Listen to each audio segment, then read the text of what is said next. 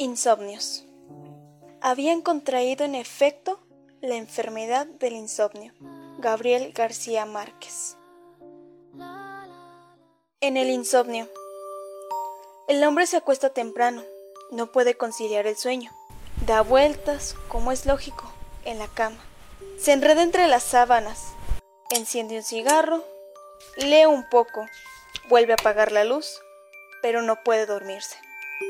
A las 3 de la madrugada se levanta, despierta al amigo de al lado y le confía que no puede dormir. Le pide consejo.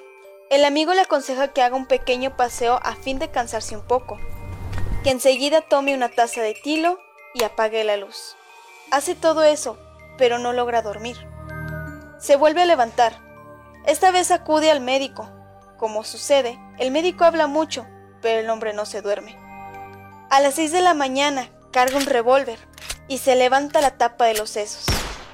El hombre está muerto, pero no ha podido dormirse. El insomnio es una cosa muy persistente.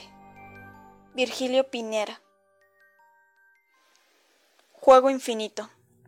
Los que quieran dormir, no por cansancio, sino por nostalgia de los sueños, recurrieron a toda clase de métodos agotadores.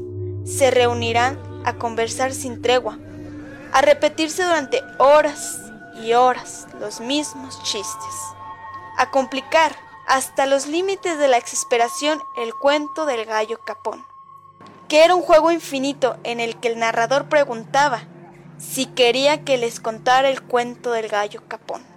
Y cuando contestaban que sí, el narrador les decía que no había pedido que le dijeran que sí, sino que si querían que les contara el cuento del gallo capón. Y cuando contestaban que no, el narrador les decía que no había pedido que le dijeran que no, sino que si querían que les contara el cuento del gallo capón. Y cuando se quedaban callados, el narrador les decía que no les había pedido que se quedaran callados, sino que si querían que les contara el cuento del gallo capón.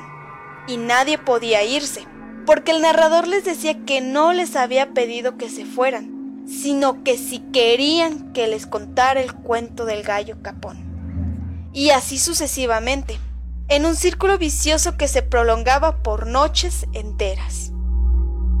Gabriel García Márquez, Cien años de soledad.